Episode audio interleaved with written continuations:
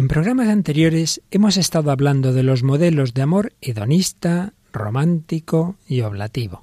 El amor oblativo entre un hombre y una mujer fue asumido por Cristo a la dignidad de sacramento. Hoy seguimos hablando del sacramento del matrimonio. ¿Nos acompañas?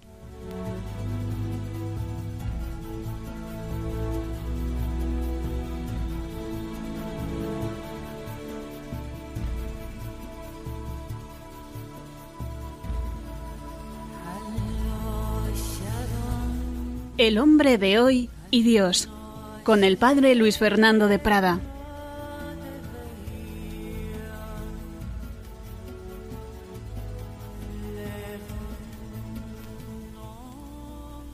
Bienvenidos a esta nueva edición del Hombre de Hoy y Dios, querida familia de Radio María. Bienvenidos a esta nueva búsqueda del verdadero amor desde el corazón del hombre contemporáneo. En esta búsqueda me acompaña una semana más Raquel Sánchez Mayo. Hola Raquel. Hola, buenas, padre. ¿Qué tal estás? Muy bien, todo muy bien. Bueno, has seguido profundizando en el amor de Dios para hablar desde ese amor. Siempre lo intento, lo, Lo intento. intentas por lo Siempre menos, se puede hacer mejor, pero Seguro, hija. Pero bueno, en eso estamos. Bueno, y también nuestros oyentes también siguen en diálogo con nosotros. La verdad cada vez más y estos últimos programas están suscitando muchos temas. Hoy tienes algunos mensajes de Facebook sobre todo, ¿verdad? sí, la verdad es que cada día somos más y lo agradecemos. Y nos dejaban el otro día al pie de la, de la foto que pusimos eh, Marisa García. Me encanta vuestro programa y el tema del que habláis. Espero que mi matrimonio, que cumplirá 16 años el próximo día, sea para toda la vida. Que Dios les bendiga. Qué bien, pues así pediremos también. Pilar Chamorro, un habitual, Mm. eh, como la pusimos una frase en la foto que era de Gabriel Marcel Mm. y ella nos comenta que Gabriel Marcel fue un dramaturgo y filósofo francés, sostenía que los individuos tan solo pueden ser comprendidos en las situaciones específicas en que se ven implicados y comprometidos. Gracias por los programas. Luego nos manda un saludo Santos Alcaide, también otro otro habitual y, y, bueno, le mandamos un saludo. Luego Bruisa del Temps, que creemos que es una chica que nos saluda desde Cataluña, dice, lástima haber descubierto este programa tan tarde. Lo he escuchado esta noche y me ha gustado mucho. Una abrazada para todo el equipo y a partir de ahora ya os escucharé más. Y Bueno, ya sabes de todas maneras que si quieres retomar los antiguos es muy fácil con el podcast o pidiendo el DVD donde están todos los anteriores.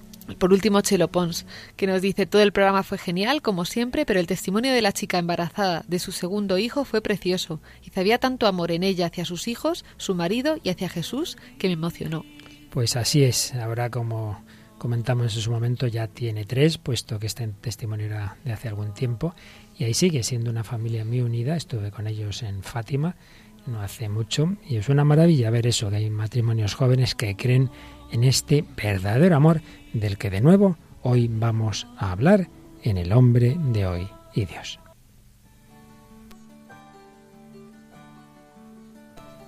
Y precisamente si esta chica joven de la que hablábamos en el programa anterior es de Talavera, estaba yo en, ese, en esa ciudad toledana destinado y llevaba poco tiempo cuando me avisaron de que había una familia donde estaban eh, junto a los hijos estaban los abuelitos porque el, el abuelo estaba ya mal, sabían que tenía un cáncer, que le quedaban unos meses de vida y pedían que fuera a llevarle la comunión. Evidentemente, pues allí fui, fui a la casa y ya me llevan a la habitación donde estaba él con su mujer y antes de llegar yo de entrar en la habitación, pues observo la escena, muy mayores, pero la, la mujer hablando con él como si tuvieran 15 años. ¡Ay, mi niño! ¡Ay, qué tal estás! ¡Ay, qué guapo! ¡Ay, no sé qué! Realmente me impresionó la ternura con la que esos ancianitos se trataban cuando parecía eso, como si fueran adolescentes. Y, y no era así. Y realmente me pareció muy bonito cómo se había mantenido ese amor durante tantos años y seguía así en esos momentos difíciles de la ancianidad y de la próxima muerte. Obviamente estos abuelitos de Talavera, él murió pronto y ella supongo que ya también habrá fallecido, pues no pudieron leer lo que ha escrito el Papa Francisco en la encíclica Lumen Fidei. El número 27 nos dice esto. El hombre moderno cree que la cuestión del amor tiene poco que ver con la verdad. El amor se concibe hoy como una experiencia que pertenece al mundo de los sentimientos volubles y no a la verdad. Pero, ¿esta descripción del amor es verdaderamente adecuada? En realidad, el amor no se puede reducir a un sentimiento que va y viene. Tiene que ver ciertamente con nuestra afectividad, pero para abrirla a la persona amada e iniciar un camino que consiste en salir del aislamiento del propio yo para encaminarse hacia la otra persona, para construir una relación duradera. El amor tiende a la unión con la persona amada. Pues es lo que ocurría en aquel caso. Si el amor de los inicios fuera puramente un sentimiento voluble, pues duraría lo que suele durar, unos meses, quizá unos años, pero no toda una vida. Para que haya una relación duradera tiene que haber una unión con lo más íntimo de la otra persona. Hay que conocerla de verdad. Por eso el amor, dice la Lumen Fide, tiene que ver con la verdad, tiene necesidad de la verdad. Solo en cuanto está fundado en la verdad, el amor puede perdurar en el tiempo, sigue diciendo el Papa, superar la fugacidad del instante y permanecer firme para dar consistencia a un camino en común. Si el amor no tiene que ver con la verdad, está sujeto al vaivén de los sentimientos y no supera la prueba del tiempo.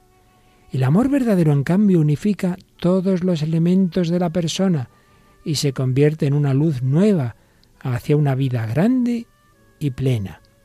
Sin verdad, el amor no puede ofrecer un vínculo sólido, no consigue llevar al yo más allá de su aislamiento, ni librarlo de la fugacidad del instante para edificar la vida y dar fruto. Pues ojalá todos los tipos de amor y concretamente todos los amores matrimoniales se edifiquen así, para que como aquellos ancianitos puedan mantener su amor durante toda la vida.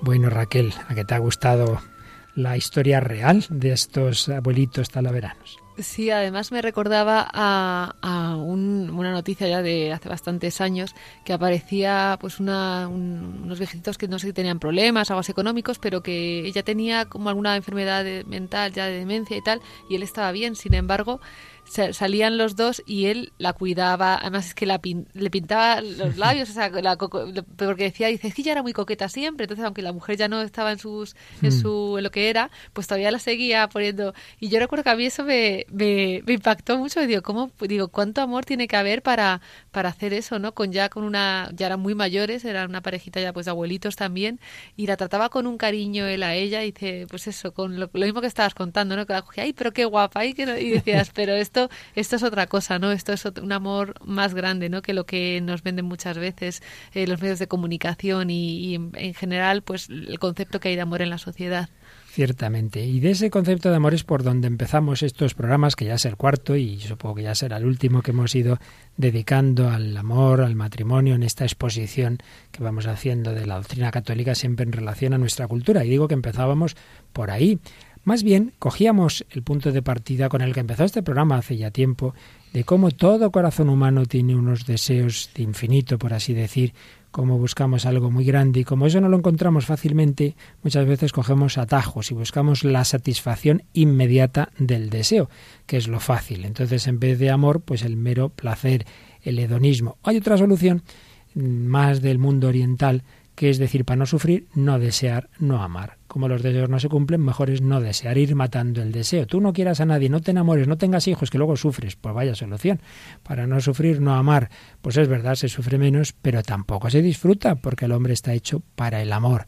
Partíamos de esos deseos, de esos límites que todos nos encontramos, como es inevitable, pues que eh, una persona la mitificamos, la idealizamos, lo hemos hecho todos de niños con nuestros padres, pero se hace luego con las amistades, con los primeros enamoramientos, mitificas a la otra persona y luego, pues claro, como no es Dios la otra persona, pues te vas llevando el soponcio, ¿verdad?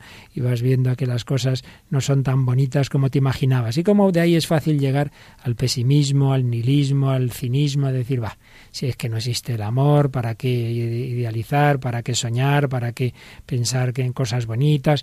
Y fácilmente nos vamos ya a un, un ese quien pueda, un individualismo, a que yo, bueno, pues tenga mis necesidades básicas, mi bienestar, y no se cree en verdaderos vínculos profundos, no se cree que pueda existir un amor verdadero, y se cae en esos reduccionismos. También, Raquel, me, impresionó una vez hablando con, con un joven, evidentemente, pues aquí se guardan siempre esos anonimatos, salvo que la persona diga lo contrario, pues que me contaba de alguna época de su vida, pues que se dedicaba a esos, a esos hedonismos y que una vez había quedado con una chica en un piso, pues nada, estaban ahí los dos dedicándose al hedonismo puro y duro y que de repente la chica se le queda mirando y le dice, oye, no te estarás enamorando de mí, ¿verdad? Qué triste es esa disociación, disociación entre el sexo sin más y el verdadero amor. Pues claro, si esos son los planteamientos, o al menos el planteamiento de que hablábamos en el programa anterior, habíamos dedicado uno al amor, entre comillas, hedonista, otro al amor, que ya sí que se acerca más al verdadero amor romántico, pero que se queda corto porque se queda solamente en el sentimiento, y luego habíamos hablado del amor oblativo. Pues digo que cuando se edifica un matrimonio solo en el hedonista, desde luego tiene los días contados, más o menos lo que pasa en las parejas, la mayoría, no digo todas, de las parejas de Hollywood, ¿verdad? Que lo raro es que alguna dure, ¿no? Pero cuando se edifica en el romántico, simplemente en un sentimiento, aunque sea verdadero y tal, pues tampoco eso es mucha garantía. Hay que dar un paso más de que hablábamos en un programa anterior, hay que llegar a un amor profundo, del que hoy también seguiremos hablando. Pues bien, para ello Hoy vamos a seguir, vamos a seguir eh, en bastantes momentos una película que aunque no sea una película técnicamente maravillosa, nunca tendrá Oscars desde luego, pero tiene un fondo precioso. Es una película cristiana, eso sí, no es católica, se hizo en Estados Unidos, se nota en algún pequeño detalle, pero a pesar de todo es de las que sí que recomendamos como para ver en familia, para sobre todo los matrimonios. Yo conozco un matrimonio Raquel joven que se ha comprado varias de estas para regalarlas a otros matrimonios, porque hace mucho bien. ¿Nos cuentas qué película es? Sí, la película se llama Prueba de Fuego y bueno, pues como ha dicho Luis Fer, es una película cristiana de estadounidense, eh, está dirigida por Alex Kendrick y protagonizada por Kirk Cameron. La película se estrenó en septiembre del 2008 y es, ha sido una sorpresa porque fue un éxito cinematográfico y se convirtió en una de las películas más taquilleras. Entonces, en se Estados puede, Unidos. En Estados Unidos, sí, se puede hablar de que. Yo creo que no ha aquí no, no, ha tenido la misma repercusión que, que, tuvo allí, pero allí, curiosamente, una película que en principio nadie apostaría, de, del marketing no apostaría por ella, mm. pues tuvo un éxito muy notable y se habla de que es una de las películas de fe mm. más taquilleras de, de la historia. De la historia sí, o sea, que sí. no es nada despreciable dentro de las limitaciones técnicas, como decías. Pues sin destriparla ni decir su final, para el que no la haya visto, que le aconsejamos hacerlo, vamos a coger tres cortes durante el programa que van a ilustrar un poco pues estos, estos modelos de amor, sus crisis y su superación. Primer lugar, bueno, esto es un, es un bombero, por eso también se llama prueba de fuego, juega ahí con varios sentidos de la palabra, ¿no? Y bueno, pues aparece la película que están regañando cada dos por tres él y su mujer, se ve que han llegado a un punto al cabo de siete ocho años de matrimonio, que las cosas van mal. Entonces el primer diálogo que vamos a escuchar es del protagonista principal, este bombero, que está hablando con otro compañero suyo, compañero de color, que es un hombre muy bueno, muy bueno que le va aconsejando y le cuenta pues lo que está viviendo. Eh, para que se entienda alguna de las cosas que vamos a oír, hay un momento dado en que el, su compañero coge un salero y eh, coge la sal y la pimienta y los pega, los pega entre sí con un pegamento muy fuerte y otro dice, ¿pero qué estás haciendo? Bueno, vamos a escuchar este corte, este diálogo con su compañero. Si quiere pedir los papeles, que lo haga. El divorcio es duro, tío. Bueno, si estamos mejor. Pero, Caleb, hay que conseguirlo de la forma adecuada. ¿A qué te refieres? ¿Sabes lo que significa ese anillo? Que estoy casado. Sí, y que has hecho un juramento de por vida. El anillo se pone al jurar los votos. Lo triste es que cuando la mayoría de gente dicen lo bueno y en lo malo, en realidad solo hablan de lo bueno. Catherine y yo estábamos enamorados al casarnos, pero hoy somos dos personas diferentes, ¿entiendes? La pareja ya no funciona. Caleb la sal y la pimienta son muy diferentes. Su composición es diferente y su color y sabor, pero siempre las verás juntas. Y cuando... Espera un segundo. ¿Qué haces? Michael. Oye, ¿por qué haces eso? Caleb, cuando dos personas se casan, es en lo bueno y en lo malo, en la riqueza y la pobreza, en la salud y en la enfermedad. Eso ya lo sé, pero los matrimonios no son ignífugos, a veces te quemas. Pero ignífugo no significa que el fuego no te toque. Solo que cuando se acerca eres capaz de resistirlo. No tenías que pegarlos. No lo hagas. Si los separas ahora, uno de ellos se romperá. No soy el tío perfecto, pero soy mejor que la mayoría. Si mi matrimonio fracasa, no es solo por mi culpa. Pero te he visto entrar en edificios ardiendo para salvar a unos extraños. Y vas a dejar que tu propio matrimonio arda sin más. Un matrimonio en crisis. ¿Qué te ha parecido el diálogo, Raquel? Pues muy interesante, ¿no? Es un, es un planteamiento pues de un hombre con preguntas, además es que le está, le está haciendo un diálogo con cosas muy, muy comunes, ¿no? Un pensamiento muy común de, pues eso, soy un tío majo, pero claro, esto no es solo culpa mía, tal, y sobre todo el, lo, que le, lo que le dice al principio el, el amigo, ¿no? Que, que, el divorcio no es, no es ninguna tontería y muchas veces la, eh, inconscientemente la gente que se casa y tal, mm, la idea del divorcio yo creo que la ve de una manera un poco, no, no en la gravedad que, realmente tiene el sufrimiento. Y yo hablaba hace poco con, una persona que, me decía, dice, dice que ha pasado por esto y dice, es una pesadilla. Y, no me extraña, ¿no? No me extraña, porque, porque ser una ruptura total, ¿no? Como, como una muerte, vamos. O, o no ha habido verdadero amor y entonces, bueno, pues una cosa ligerita, pues o si lo ha habido, siempre hay mucho sufrimiento, y eso sin entrar en el tema de los hijos. Pero a lo que vamos sobre todo es cuando dice, estábamos enamorados.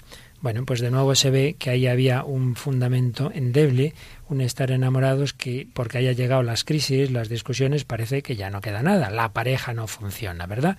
Por eso vamos a intentar hoy ver cómo hay que llegar a una relación más profunda, dónde deben estar esos vínculos y sobre todo cómo Dios mismo, Dios mismo da la fuerza para que ese vínculo sea profundo y para ayudar a superar esas crisis.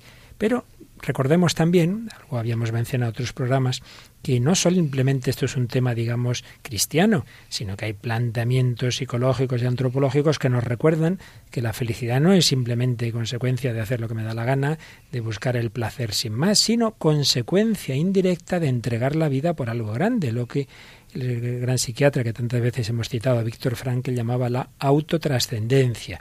Si tu vida trasciende hacia otro, hacia los demás, hacia un ideal, realmente será una vida mucho más llena. Y frente a Freud, Víctor Frankl empezó siendo discípulo de Freud, pero frente a Freud, que daba tanta importancia al sexo y que prácticamente todo lo veía como una sublimación del sexo, Víctor Frankl tiene un planteamiento muy distinto. Para él, el amor es más que un sentimiento y es el único medio por el que podemos realmente conocer y unirnos a otras personas humanas. Escribía, nadie puede ser totalmente conocedor de la esencia de otro ser humano si no le ama. El amor también impulsa el crecimiento espiritual. Y, y aquí viene la gran diferencia con Freud, no es una especie de subproducto de la sexualidad, una especie de sexualidad sublimada, como si lo básico fuera el sexo y el amor. Bueno, una sublimación, decía Frankel. No, no, no, no. El amor es por lo menos tan básico y primario como el sexo, realmente más, porque un niño pequeño ante todo lo que busca es amor, sin otras connotaciones. Y él, en su todo su planteamiento que se llama la logoterapia, no interpretaba el amor como una especie de epifenómeno, proyección de los impulsos e instintos sexuales, sino, como decimos, un fenómeno realmente primario. Pero si ya damos el paso a la visión bíblica, en primer lugar, que compartimos, no solo con todas las comunidades cristianas, sino con el mundo judío y en buena medida también con el musulmán, si damos un paso, el paso, esa visión bíblica, tenemos que irnos al primer libro de la Biblia, que evidentemente Raquel te sabes cuál es, ¿verdad? El Génesis. Si no quedarías despedida de este programa automáticamente. El Génesis. Vamos a escuchar de un documental que coge a su vez de alguna película sobre el Antiguo Testamento, pues lo que se nos relata, frases muy conocidas en la que Dios crea a los primeros hombres. Y Dios se dijo, no es bueno que el hombre esté solo. Voy a hacerle una ayuda semejante a él. Y Dios hizo caer sobre Adán un profundo sopor.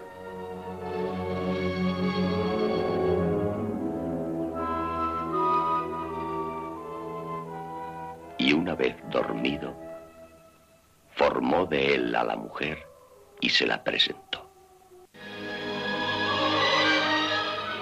Y creó Dios al hombre a su imagen. A imagen de Dios lo creó. Y lo hizo varón y mujer.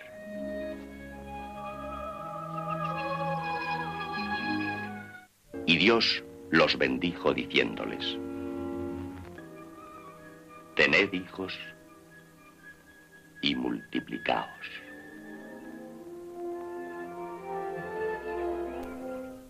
Bueno, Raquel, son frases muy conocidas. ¿De cuál de ellas destacarías, subrayarías tú? Eh, pues así una concreta no sabría decirte, pero sí que, o sea, el tono general, lo que, lo que me más me sorprende no es la importancia que tiene, o sea, el, el, hecho, digamos, del hombre y la mujer, ¿no? Desde el principio y, y esa unión así desde, desde, desde el principio, ¿no? A mí esto me sorprende muchísimo. Sí, es algo como muy básico, ¿no? No es una cosa accidental. Fíjate que han salido en estas frases varias ideas muy importantes. Una, la importancia de la comunicación. No es bueno que el hombre esté solo, no le bastaba estar ahí con los animales, necesitaba otra, otra persona humana con la que poderse comunicar. Luego, ya sabes que hay diversas formas, diversos géneros literarios en la Biblia y se nos cuenta dos veces la creación del hombre y de la mujer. Una vez como más plástica y otra más teológica. La más plástica, la más simbólica es la del sueño de Adán, de cuya costilla Dios formaría Eva. Pues ya sabemos que no es que fuera así realmente, que es un, un, lenguaje simbólico para decirnos que, para decirnos básicamente dos cosas. Una, que son de la misma naturaleza que la mujer si está tomada, digamos, de ese cuerpo del hombre, pues quiere decir que no es de otra raza, no, no, no, son de la misma naturaleza. Y dos, es una manera de explicar la mutua atracción, porque digamos como que quiere volver a, de donde al lugar del que procede, ¿no? Son dos, son dos, es un símbolo que expresa estas dos ideas, misma naturaleza y la mutua atracción. Pero luego hay un tema teológico fundamental, cuando y luego ya se nos cuenta de otra manera que Dios creó al hombre a su imagen, dice varón y mujer, macho y hembra los creó. ¿Qué quiere decir esto? Pues que uno de los motivos, uno, son muchos, de esto dedicamos también, me acuerdo de algún programa hace ya mucho tiempo, uno de los motivos por los que el hombre es imagen y semejanza de Dios es precisamente por la dualidad, puesto que si Dios es comunión, es relación, es Trinidad, el hombre en cuanto dual, en cuanto relación, entre, en cuanto complementariedad, varón-mujer, que están llamados a relacionarse, en ese sentido son también imagen de Dios, no solo por tener individualmente inteligencia, voluntad, sino en cuanto que Dios los ha creado desde el primer momento como esa pareja que tiene que relacionarse. Una bonita idea, ¿verdad? La imagen y semejanza a nivel matrimonial y a nivel de familia, a la cual hay que añadir el tema de la procreación porque Dios es infinitamente fecundo. Primero la Trinidad es fecunda en sí misma, porque el Padre está eternamente engendrando al Hijo, y el Padre y el Hijo eternamente están expirando el Espíritu Santo. Pero luego Dios es fecundo hacia afuera, porque de, de Él, de su obra libre creadora, brota toda la creación. Pues bien, el hombre y la mujer pueden también ser imagen y semejanza de Dios en la procreación. No es creación, crear, es crear de la nada, pero sí procreación, es decir, ser instrumentos de Dios para que puedan venir nuevos seres al mundo, nuevas personas humanas al mundo. Es muy fuerte, es decir, en el orden natural no hay nada en que el hombre se pueda parecer tanto a Dios como en tener hijos. En el orden natural, el orden sobrenatural está claro los sacramentos, que Cristo baje a la Eucaristía, pero es otro orden, ¿no? Pero en el orden natural lo más impresionante es que el ser humano pueda ser instrumento de Dios para que pueda haber nuevas personas humanas en el mundo. ¿Qué te parece? Pues que es impresionante. Te estás quedando alela, te veo la cara de está diciendo, qué bonito, qué bonito. Muy bonito. en el buen sentido, en el buen sentido. Pues es un plan realmente precioso. Lo que pasa es que también nos cuenta el Génesis a continuación, en el capítulo 3, ¿verdad? Que, enseguida llegó el estropicio, ¿verdad? el pecado original.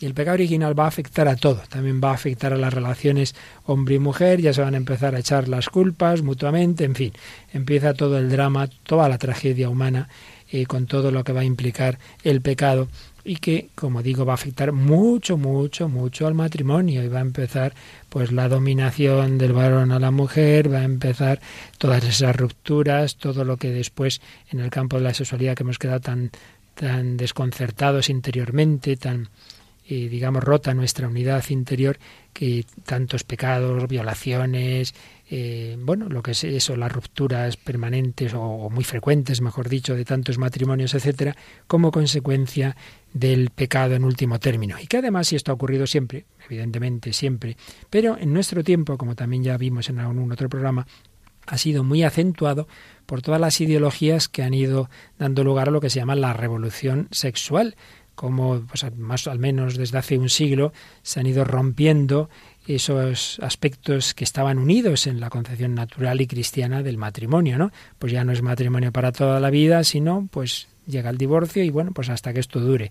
Eh, separar la procreación del aspecto unitivo. Una cosa es tener hijos y otra cosa es querernos. Pues nos podemos querer mucho, pero no queremos tener hijos, o al revés, queremos tener hijos al margen del matrimonio. Separar el amor del sexo, como el ejemplo que contaba yo de aquel joven. Y últimamente separar el sexo biológico de lo que se llama el género culturalmente hablando. Todo esto hace todavía más difícil todo este mundo. Pero antes eh, de seguir, Raquel, creo que deberíamos tener un, momento musical como esos que tú nos, con canciones que tú nos traes hoy, ¿cuál nos traes?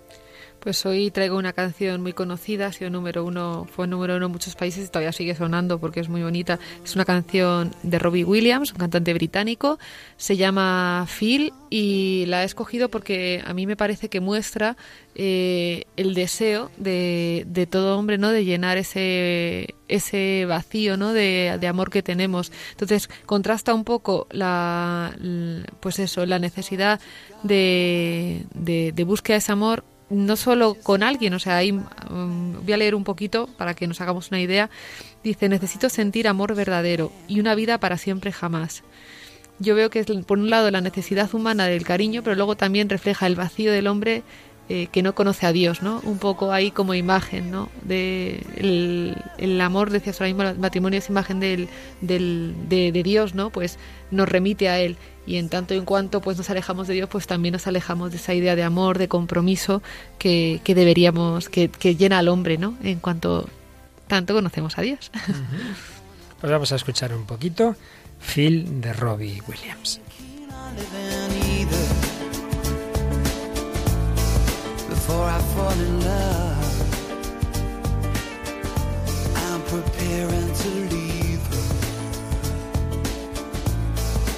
Scare myself to death.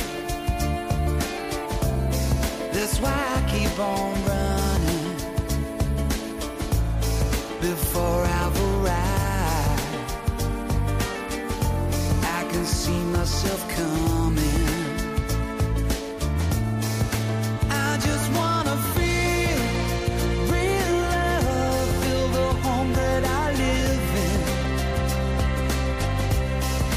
Cause I got too much life running through my veins, going to waste.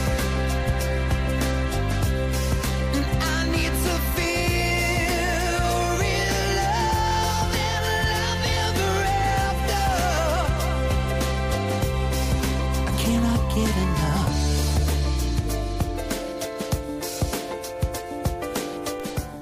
Bien, plan de Dios precioso, inscrito en la creación, pero plan de Dios que hemos estropeado con el pecado, que hemos ido poniendo cada vez más difícil, que nuestra cultura actual lo pone aún más difícil, pues vaya solución. Entonces resulta que el hombre desearía un amor para toda la vida, pero parece que eso es irrealizable, para eso que eso es imposible. Pues lo sería quizá, humanamente hablando, al menos para la mayoría de las personas, si no fuera porque Dios no nos ha abandonado no nos ha dejado ahí en esa situación en la que nosotros mismos nos hemos metido. Cuando hablamos de que Jesucristo nos ha salvado, no quiere decir simplemente una salvación para la otra vida, quiere decir que nos da la gracia, la fuerza para poder vivir humanamente de una manera adecuada, de una manera digna, para poder ser felices también en esta vida, no solo en el más allá. Y eso afecta a la familia, el matrimonio.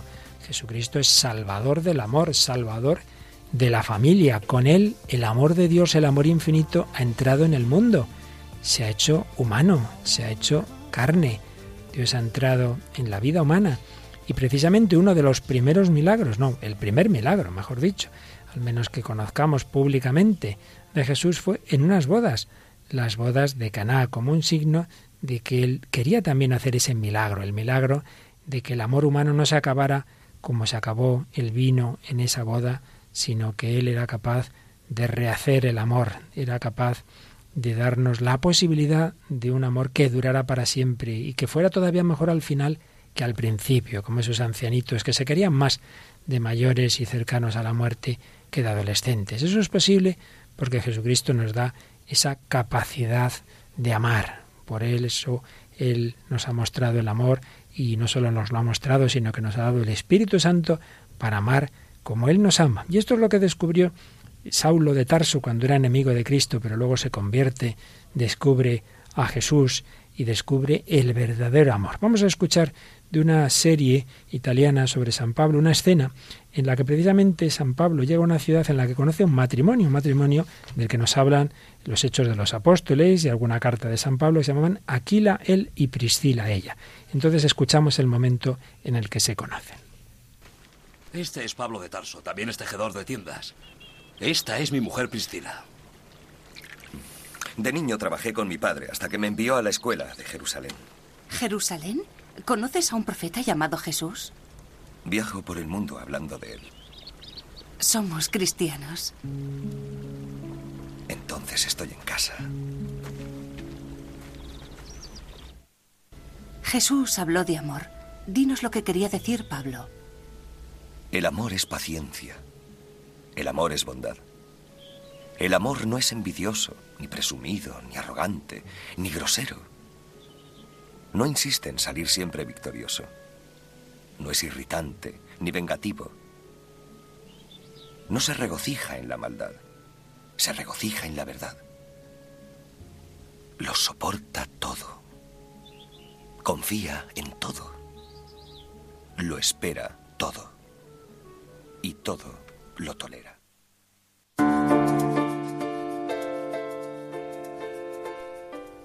Pues volvemos a escuchar Phil mientras comentamos, bueno, es evidente lo que estaba diciéndole Pablo a Aquila y Priscila, sabes de dónde está tomado, ¿verdad, Raquel? Hombre, claro, el himno a la caridad, ¿no? El himno a la caridad de la primera carta a los Corintios, capítulo 13, famoso porque muchas bodas se suele escoger, ¿verdad? Porque eso sí que son las características del verdadero amor. Y eso es posible vivirlo también en el matrimonio, es posible vivir para siempre. Y así nos lo explica el Catecismo en el número 1614. En su predicación, Jesús enseñó sin ambigüedad el sentido original de la unión del hombre y la mujer, tal como el Creador la quiso al comienzo. La autorización dada por Moisés de repudiar a su mujer era una concesión a la dureza del corazón. La unión matrimonial del hombre y la mujer es indisoluble. Dios mismo la estableció. Lo que Dios unió, que no lo separe el hombre lo cual chocaba ya entonces, chocaba a los fariseos, chocaba a los propios apóstoles, nos lo sigue explicando el 1615. Esta insistencia inequívoca en la indisolubilidad del vínculo matrimonial pudo causar perplejidad y aparecer como una exigencia irrealizable. Sin embargo, Jesús no impuso a los esposos una carga imposible de llevar y demasiado pesada, más pesada que la ley de Moisés viniendo para restablecer el orden inicial de la creación perturbado por el pecado, da la fuerza y la gracia para vivir el matrimonio en la dimensión nueva del reino de Dios. Siguiendo a Cristo, renunciando a sí mismos, tomando sobre sí sus cruces, los esposos podrán comprender el sentido original del matrimonio y vivirlo con la ayuda de Cristo.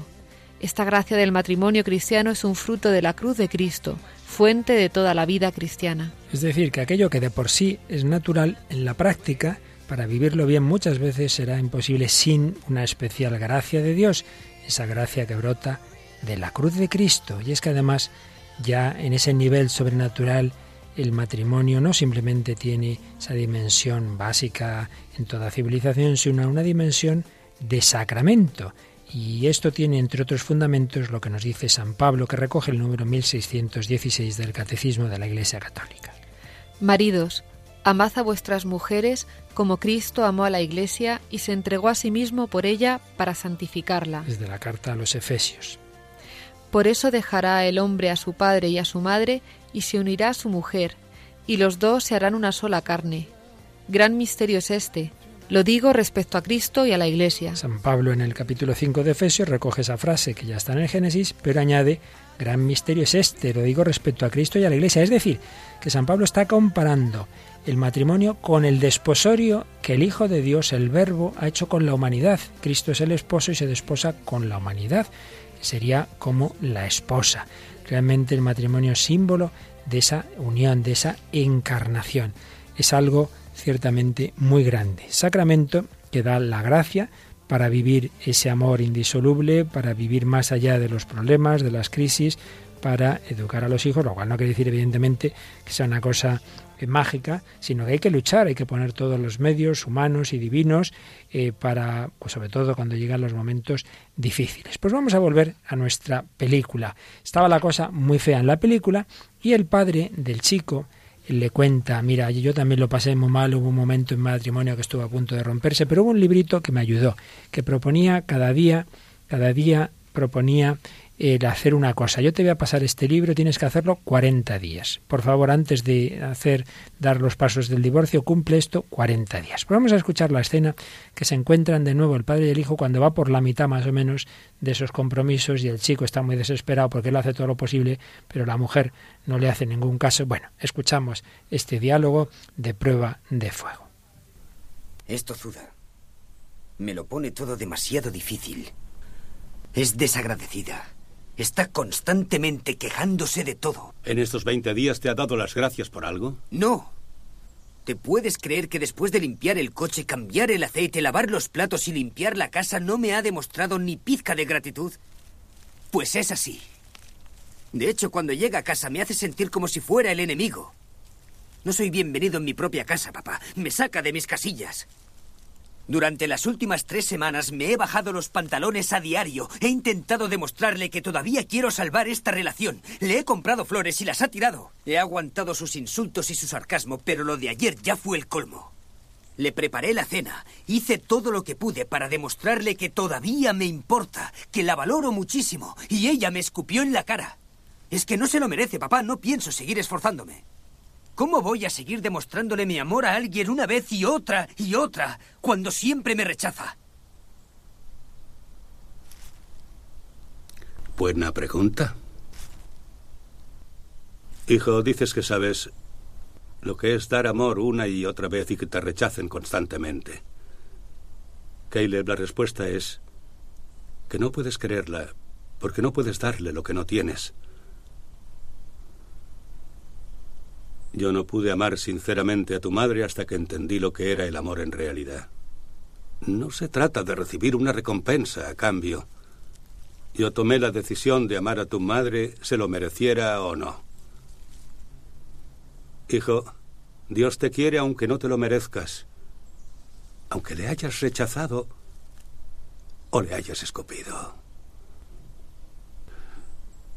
Jesucristo me cambió la vida. Ese fue el momento en el que empecé a amar a tu madre. Hijo, yo no puedo solucionártelo. Es algo entre tú y el Señor. Pero te quiero demasiado como para no decirte la verdad.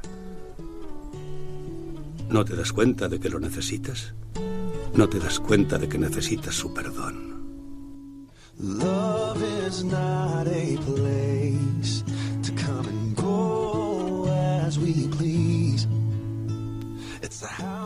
Pues aquí seguimos en Radio María, en El Hombre de Hoy Dios, hablando del matrimonio, escuchando estos fragmentos de la película Prueba de Fuego y ahora también una canción de su banda sonora. El padre le dice a ese hijo que está ya en trance de divorcio, ¿no te das cuenta de que necesitas el amor de Dios, el amor de Cristo?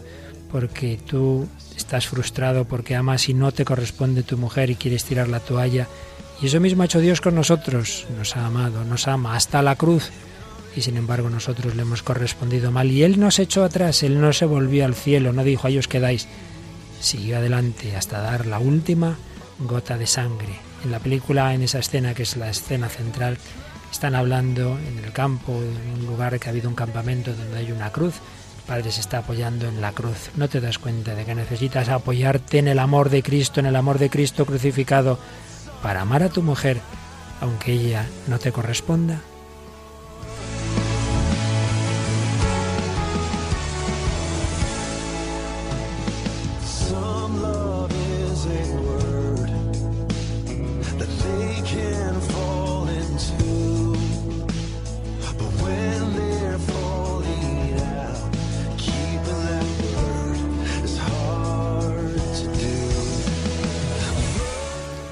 Verdadero amor, el verdadero amor que, repetimos, tiene una dimensión natural que puede vivirlo un matrimonio no cristiano, pero que siempre será mucho más fácil vivirlo en esa dimensión sobrenatural.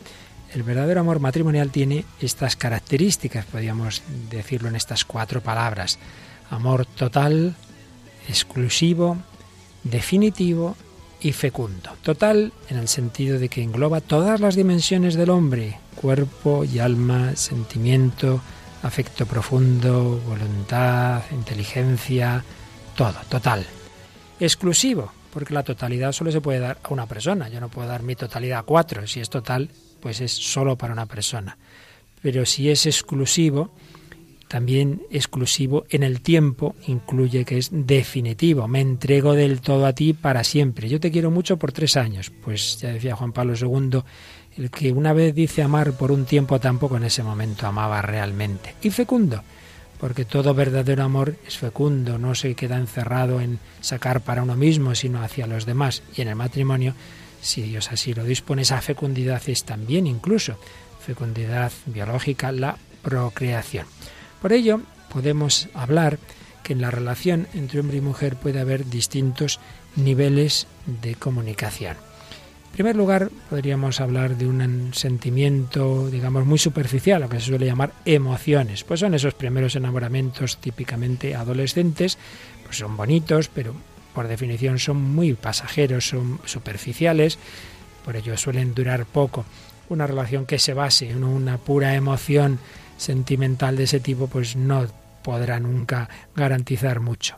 Un segundo nivel sería ya todavía en el ámbito de la afectividad, pero un afecto más profundo. Y aquí Raquel, yo suelo poner este ejemplo, la relación con los padres. Un niño pequeño pues que ha sido querido, etcétera, pues lo lógico es que tenga un sentimiento fuerte hacia los padres. Luego de adolescente muchas veces es al revés, ¿verdad? Muchas veces se rebota y prefiere estar lejos de los padres. Pero si todo va bien, lo normal es que luego se llegue a la madurez y haya un afecto profundo, un quererles, pero ni son las emociones del niño pequeño, ¿verdad? Ni son los rebotes del adolescente, sino una cosa madura, pero verdadera, verdadera. ¿Te parece? Sí, sí, no, no, sí, eso es lo que es lo que es. Es lo que es, ¿verdad? Pues eso que pasa con los padres Mm, está llamado a pasar también en este tipo de relación. Muchas veces al principio es todo demasiado así romántico, demasiado bonito, luego llegan las crisis, llegan las dificultades y la cuestión está en que se sepa madurar a un amor más profundo. Entonces el decir, oye, realmente somos amigos, realmente nos conocemos, realmente hay una comunión de ideales, una amistad profunda. El que resulta que uno sea más amigo de otras personas que de su esposo, pues hombre, no parece la mejor garantía de un amor duradero. Es, es, es complicado, yo escuchando el, el corte sobre todo, pues hmm. lo entendía, ¿no? A lo mejor a personas que están en esta situación y que pues que muchas veces no sabes qué decirles y, y la clave está en pues en que todo esto que en un principio puede parecer una utopía, ¿no? Esta manera de amor, estas claves que das tú de exclusividad, de tal, fecundo, de amor total, que mm, a mucha gente que nos estará escuchando seguramente dirá, esto no lo creéis ni vosotros. Pues eh, no se entiende nada de esto, ¿no? Sino es en la clave que le da realmente el Padre y es un poco lo que, como el amor, o sea, como todas las decepciones de, del amor en nuestra vida, no se entienden si no es a la, a la luz de la fe. Y, igual que hay aspectos de nuestra vida, ¿cómo se puede vivir la castidad hoy en día? Pues con los sacramentos, con Jesucristo de la mano, pues igual el, el matrimonio, ¿no? no se, si no, al final todo se queda pues en, en buenas intenciones y en mm. buenos propósitos que son a veces una carga pesadísima y sin embargo con, con Cristo y con la gracia que nos da, ¿no? A través de, pues, del sacramento del perdón, de la Eucaristía, pues son posibles. O sea, lo que parece una utopía es, es posible gracias a Dios, ¿no? Ciertamente. Por eso estamos primero el nivel emoción, luego el nivel afecto profundo, luego un siguiente nivel es donde interviene ya lo más específico del ser humano, porque también los animales tienen sensibilidad. Un, perrito puede ser fiel a su amo, como bien se dice, más que los seres humanos. Bueno, con buena estoy hablando con la amante que eres tú de los animales, así que ya no hace falta que te convenza, ¿verdad? Bueno, y es verdad, es verdad, hay perros que se, han ido allá a la, a, la, tumba del amo, ¿verdad? Una cosa tremenda. Pero hay un tercer nivel que sí, perdóname Raquel, pero eso no es de los animales, que es la inteligencia espiritual, porque hay un tipo de inteligencia que sí que puede tener los animales, pero no, lo que llamamos el entendimiento, ¿no? Y la voluntad espiritual y libre, con la cual el ser humano puede llegar a tomar un compromiso. Bueno, primero conocer a la otra persona, ya hemos dicho en otra ocasión, el amor tiene que ser inteligente, no ciego. Usted se enamora ciegamente, bueno, muy bien, pero ahora, por favor, conozca bien con quién va a estar. Amor inteligente, y con esa inteligencia y con su voluntad el hombre llega a un momento en que puede ya tomar un compromiso ante una autoridad de decir públicamente reconocemos que queremos ser marido y mujer. Por tanto, esta persona ya no está libre, ya no es soltera, ya está comprometida. Y eso, que pasa en toda sociedad normal, cuando ya hablamos a un nivel sobrenatural, ese compromiso ya no simplemente es un compromiso ante una autoridad civil, sino que ya es un sacramento, porque es un representante de Dios esa autoridad, ¿verdad? Con lo cual ya cuarto nivel, el nivel sobrenatural, el nivel del sacramento, que asume todo lo anterior, si no estamos diciendo que lo anterior no sea bueno, son buenas las emociones, son buenos los sentimientos, mejor la amistad, más elevado la voluntad que decide algo, eh, un compromiso público, pero que mejor que sea Dios mismo el que actúe ahí, lo que Dios ha unido no lo separe el hombre. Y entonces este nivel sobrenatural hace que los cónyuges se acerquen entre sí y se acerquen a Dios, se puedan santificar, se puedan unir a Dios. Y finalmente, si así está en el plan de Dios, a la vez que se unen entre sí, ese es el camino por el que también se puede cumplir la dimensión procreativa, ese fin de la fecundidad porque en el plan de Dios sería que personas que se van enamorando, que se van conociendo, llegan al compromiso y cuando ya definitivamente lo toman, y sobre todo si es un sacramento, cuando Dios los une, entonces la unión física es expresión de esos niveles. La unión física expresa que estamos enamorados, que nos queremos, que nos hemos comprometido, que nos unimos a Dios, que esto es sagrado y que si Dios quiere, también a través de esta unión física puede venir el Hijo. Fíjate cómo se le ha dado la vuelta a todo. Hoy día es al revés, casi lo primero es que te acabo de conocer y ya está, la unión física. Pero hombre, que la unión física tiene que ser expresión de las dimensiones profundas, si no es como una cosa puramente biológica. Es una mentira realmente, ¿no?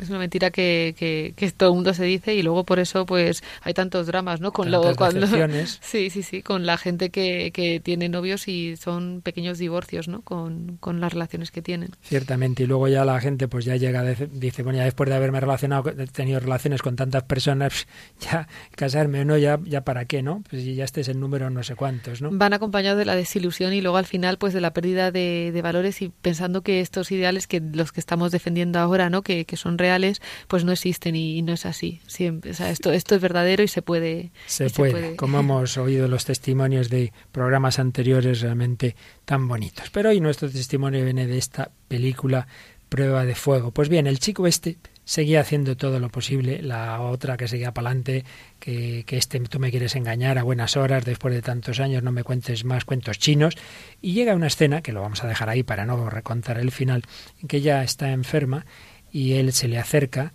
y le ha hecho el enésimo favor al que ella le ha respondido con un desplante, pero en ese momento ella ya está pensándoselo un poco más. Y escuchamos este diálogo que tienen en que él se acerca a, a la cama en la que ella está enferma, como digo, le da una medicina y hablan entre los dos. Caleb, no sé cómo tomarme esto. No es normal en ti. Te presento a mi nuevo yo. Al principio no querías hacerlo, ¿verdad? No. Pero cuando iba por la mitad me di cuenta de que no sabía lo que era el amor. Y una vez lo comprendí, quise seguir. Caleb, quiero creer que todo esto es verdad pero no estoy preparada para confiar en ti. Lo, entiendo. Pero tanto si llegas a hacerlo como si no, quiero que sepas una cosa. Lo siento.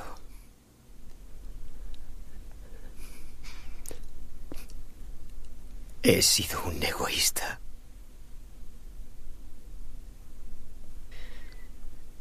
Durante los últimos siete años te he ofendido tanto, de palabra y con mis actos.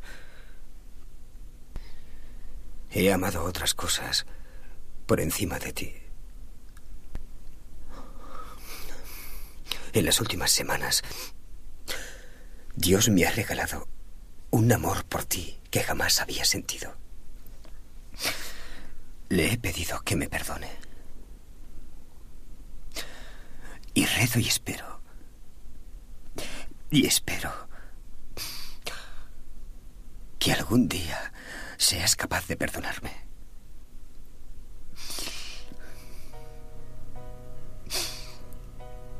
Catherine, yo no quiero vivir el resto de mi vida sin ti. Perdóname por esta inconsciencia absurda. Perdóname por lo que suelo olvidar. Perdóname por cada promesa sin cumplir. Prometo cumplirlas antes que llegue a morir. Prometo apagar las luces antes de dormir. Prometo ordenar mis cosas antes de salir. Prometo no prometerte nada nunca más. Solo que estaré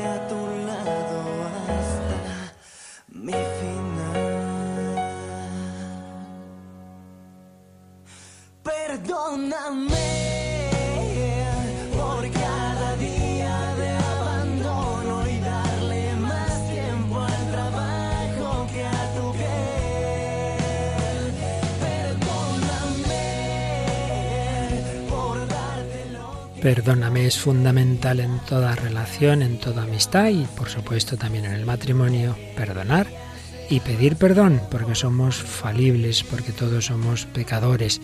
Por eso hay que reconocer nuestros fallos y pedir perdón, si no es de imposible que una relación dure mucho tiempo, porque antes o después llegará esa fragilidad. Y si solo sacamos los trapos sucios y solo nos fijamos en lo malo del otro y en lo bueno nuestro, no hay nada que hacer. Este protagonista que era soberbio se ha humillado, se pone de rodillas ante su mujer, le pide perdón. Nos queda saber si ella le perdonará o no. Pero también muchos que me estáis escuchando quizá estéis en una situación difícil, vamos, lo sabemos por correos incluso que algunos nos habéis escrito en dudas de si seguir adelante con un matrimonio. Pues mirar al Señor. Jesús nos ha perdonado, Jesús nos da la capacidad de amar a fondo perdida, aunque no nos correspondan. Nos ha perdonado y nos da la capacidad de perdonar. Se lo pedimos hoy al Señor y pedimos por tantos matrimonios en una situación difícil que miren el amor de Cristo para desde Él amar así. Perdóname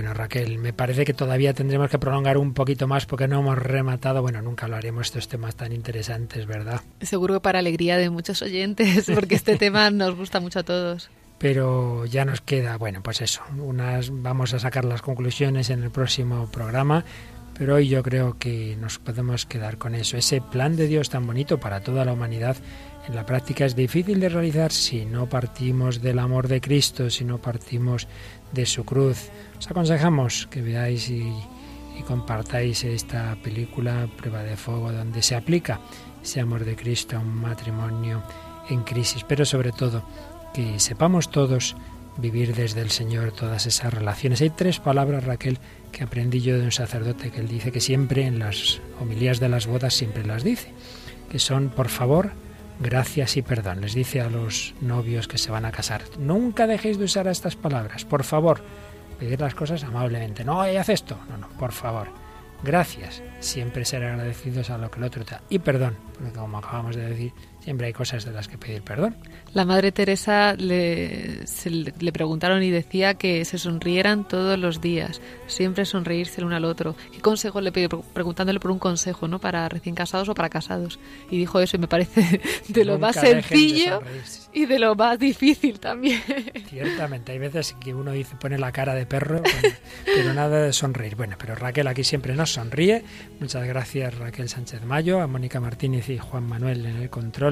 Y a todos vosotros, queridos amigos, queridos oyentes, que una semana más nos habéis acompañado en El Hombre de Hoy y Dios. Seguiremos la semana que viene y además quizá la semana que viene con una pequeña sorpresita. Pero hasta entonces, Raquel, a ver si nos escriben de nuevo muchos correos.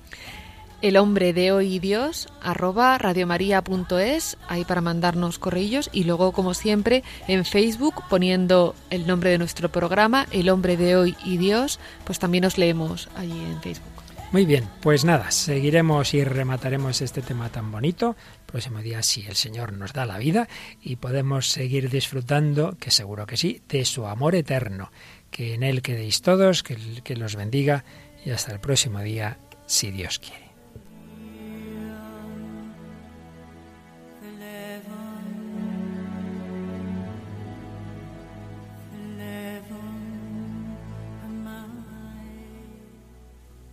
Así concluye El hombre de hoy y Dios, un programa dirigido en Radio María por el Padre Luis Fernando de Prada.